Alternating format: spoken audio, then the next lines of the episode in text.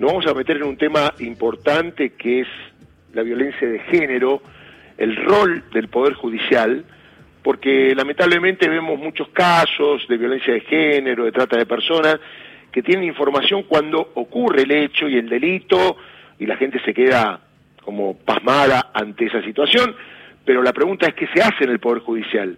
Y la verdad que se está trabajando y mucho, sobre todo en la Cámara de Casación, porque hay una comisión de género que encabeza la doctora Ana María Figueroa, y que este lunes hubo una actividad muy importante que lamentablemente tiene poca difusión en los medios de comunicación. Y para mí es la base, porque si el pueblo no está informado de las cosas que se hacen, lo bueno que se hace para, de alguna manera, terminar con esta cuestión, eh, vamos a estar desinformados. Si estamos desinformados, no sabemos que hay gente que está trabajando, que se preocupa por el tema, especialistas, y que a la larga la cosa va mejorando, ¿no? Es la respuesta que da el Poder Judicial. Estamos en contacto con la doctora Ana María Figueroa. Doctora, buen día, gracias por atendernos. Buen día, Darío, ¿cómo está usted?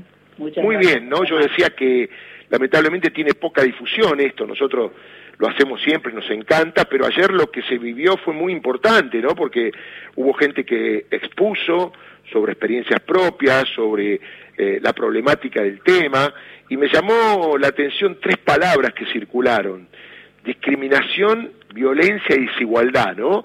que fue lo que circuló casi toda la jornada de ayer. Y esto tiene mucho que ver con, con lo que es la violencia de género, ¿no? Sí, la, violencia de género, como usted bien dijo, tiene que ver con una falta de información y de que desde manera milenaria directamente se parte del principio de que las mujeres somos distintas e inferiores.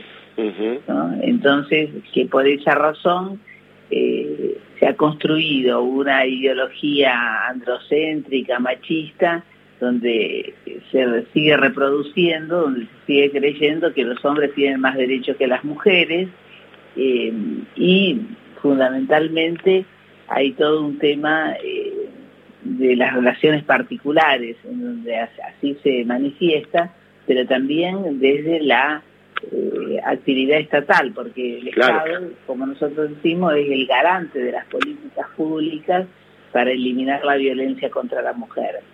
¿no? Eh, y se debe realizar un conjunto de actividades, entre ellas el estudio, la investigación, la formación eh, de, la, eh, de los tres poderes del Estado en materia de género, pero también nosotros nos encargamos de lo que nos corresponde a nosotros, que es el Poder Judicial, porque cuando llega una mujer a hacer una denuncia, generalmente no es la primera vez, sino que está harta de que sobre ella se ejerza violaciones, vulnerabilidades, y entonces recién allí va y, denuncia, y no siempre cuando va a hacerla tiene la recepción adecuada porque se encuentra muchas veces con gente que no está preparada lo suficiente para entender que estamos en presencia de una problemática severa que afecta a la mitad de la población del mundo, porque las mujeres somos más de la mitad de la población del mundo, y este, incluso países como el nuestro son bastante progresistas al lado de otros lugares donde el rol de la mujer es eh, subterránea directamente, ¿no? Doctora, estuve viendo que se hizo un balance de la jurisprudencia de 2011 a 2021. ¿Cómo ha ido eh, evolucionando la jurisprudencia con primeros casos, sobre todo de trata de personas, hasta ahora, no? Bueno, eh, esto es muy importante porque desde el 2011 en adelante recién empieza a haber eh, algunos fallos en materia de género, en, por, por, lo menos en el ámbito de la Cámara Federal de Casación Penal.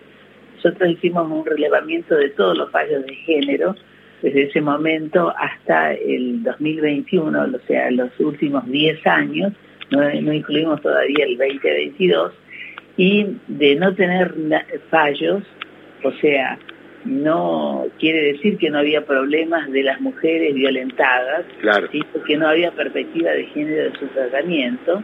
En estos 10 años nosotros relevamos 940 fallos y en lo que va del año 22 ya hemos superado los mil fallos, eh, lo cual implica que ha, ha habido otra cabeza en el juzgamiento que es nada más ni nada menos que aplicar la Constitución y los tratados internacionales que el Estado ha suscrito, ha ratificado, que luego tiene la obligación de cumplirlos. ¿no? Sí, y vi que estuvo presente el presidente, el doctor Alejandro Slocar, también otros magistrados hombres, y lo digo porque esto está bueno, ¿no? Porque también creo que el tema de la deconstrucción y, y la profundización de estos temas a nivel judicial tiene que ver mucho también con una formación cultural que hay que cambiar, ¿no? Sí, sí, eso es esencial. Bueno, el doctor Alejandro Esloca, ustedes saben que es un hacedor también en materia de derechos humanos y ha apoyado muchísimo desde la creación de la comisión que fue en septiembre del 2019, todas las tareas que hemos encarado.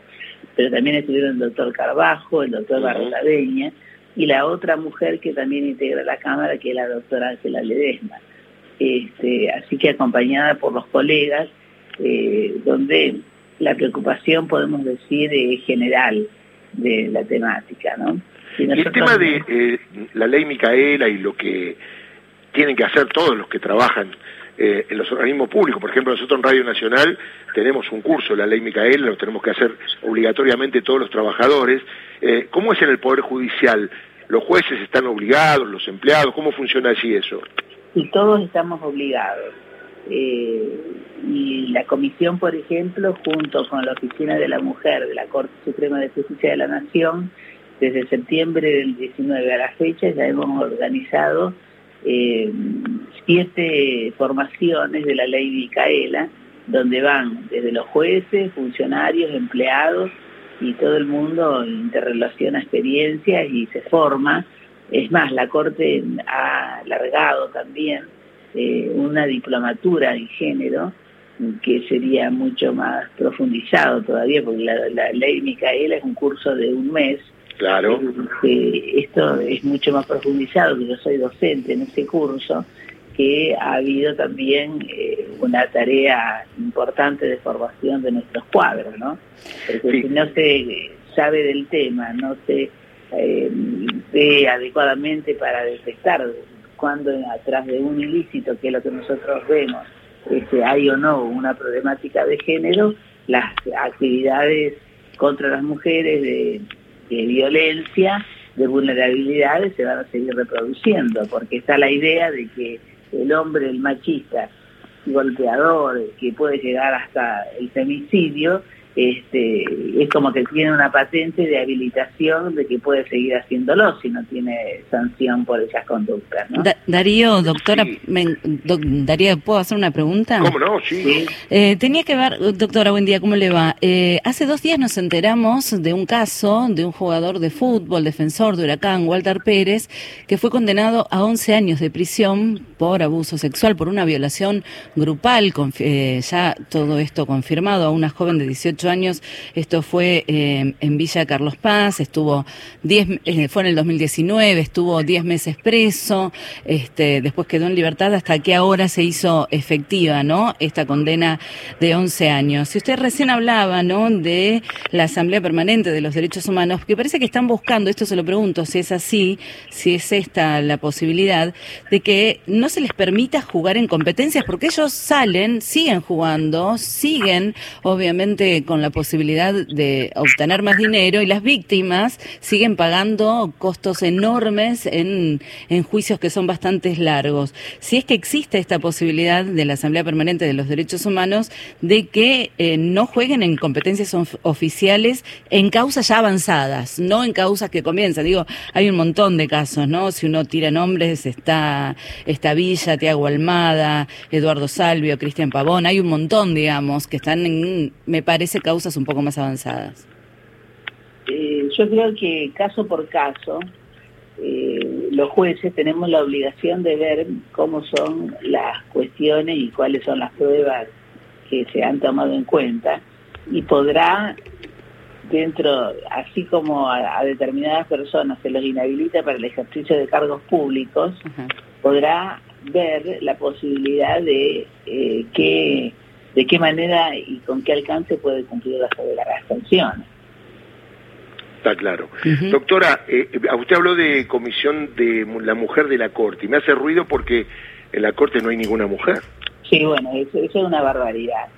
Eh, es la única Corte Suprema de Justicia de las tres Américas que no tiene ninguna mujer en su A ver, repítame eso, repítame eso, porque es un dato interesante. Es la, única Corte Suprema de Justicia de las tres Américas que no tiene ninguna mujer en la composición del más alto tribunal de ah, justicia. grave, eso es muy grave.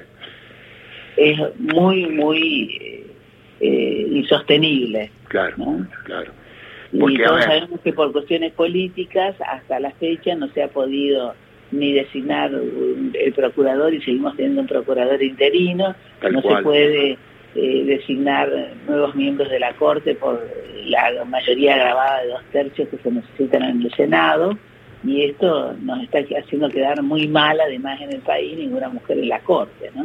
está claro. Doctora, le hago una pregunta que no la quiero meter en ninguna cuestión que la perjudique en la actuación, pero eh, se terminaron hace unos días las audiencias en dos causas importantes que tienen que ver con memorándum y los sauces Otesur, donde en ambas eh, hubo un dictado de sobrecimiento por los tribunales orales y donde estaba acusada Cristina Fernández de Kirchner. Bueno, hay un plazo de 20 días para resolver, que creo que vence las últimas semanas del año. Eh, técnicamente esto es así, o sea, si bien el plazo eh, existe, no es un plazo taxativo, no es ordenatorio para que esto se resuelva, porque la pregunta es si podemos estar ante que antes de fin de año se resuelva esto o eventualmente ya pasaría para el año que viene. ¿Esto de qué depende? Miren, el plazo es de 20 días hábiles toda esta semana el juez Petrón está de licencia y dos días en el mes de diciembre, eh, antes de que termine el año, el, el, juez Barrotabeña también va a estar de licencia, de manera tal que los 20 días hábiles estarían venciendo recién en febrero. Ah, perfecto, perfecto. Bueno, así que habrá que esperar a febrero, porque hay muchos medios que presionan para que ustedes resuelvan antes. No sé qué, pero presionan. bueno, los jueces estamos acostumbrados de que pueden haber intentos de presiones, pero el asunto es que nosotros debemos resolver cuando corresponde y ajustado a derecho. Y, la última, doctora, ante cualquier resolución de ustedes, eh, después cualquiera de las partes que se sienta agraviada, puede presentar un recurso extraordinario ante la misma sala, ¿correcto? Para ir a la Corte. Exacto. perfecto. Bueno, le mando un abrazo, doctor, ha sido muy amable y muy claro y comparte conmigo que no son muchos los medios de comunicación que se ocupan de este tema, que es el tema de la violencia de género, la evolución de la jurisprudencia, la preparación que tiene que tener el Poder Judicial para tomar cada uno de estos casos. ¿No sería bueno que haya más difusión del tema se lo digo yo, que lo hago, pero usted podría decírselo a los que no lo hacen, ¿no? Yo ayer decía justamente que con esto del Mundial de Fútbol, que estamos todos interesados, este, eh, expectantes, y se ocupa tanto tiempo en radio y en televisión de la temática, sería interesante que después del Mundial de Fútbol se organizaran eh, a través de políticas públicas de ocupar más espacios contra la violencia hacia la mujer, o para la eliminación de la violencia contra la mujer, este, y educar un poco en perspectiva de género para que el hombre que golpea, el que violenta, lo que fuere, sepa que es un machirulo que va a tener el repudio de la sociedad. Porque eh, si no educamos a todo el mundo, eh, no es suficiente con que los jueces juzguemos y eh, fallemos en contra de alguien y privemos de la libertad. El asunto es que no sucedan los hechos de violencia. Muy bien, doctor, ha sido muy clara. Le mando un abrazo y que tenga muy buen día. Gracias. ¿eh? Muchas gracias, un buen día para todos ustedes. La doctora Ana María Figueroa, muy interesante, Mariana, todo.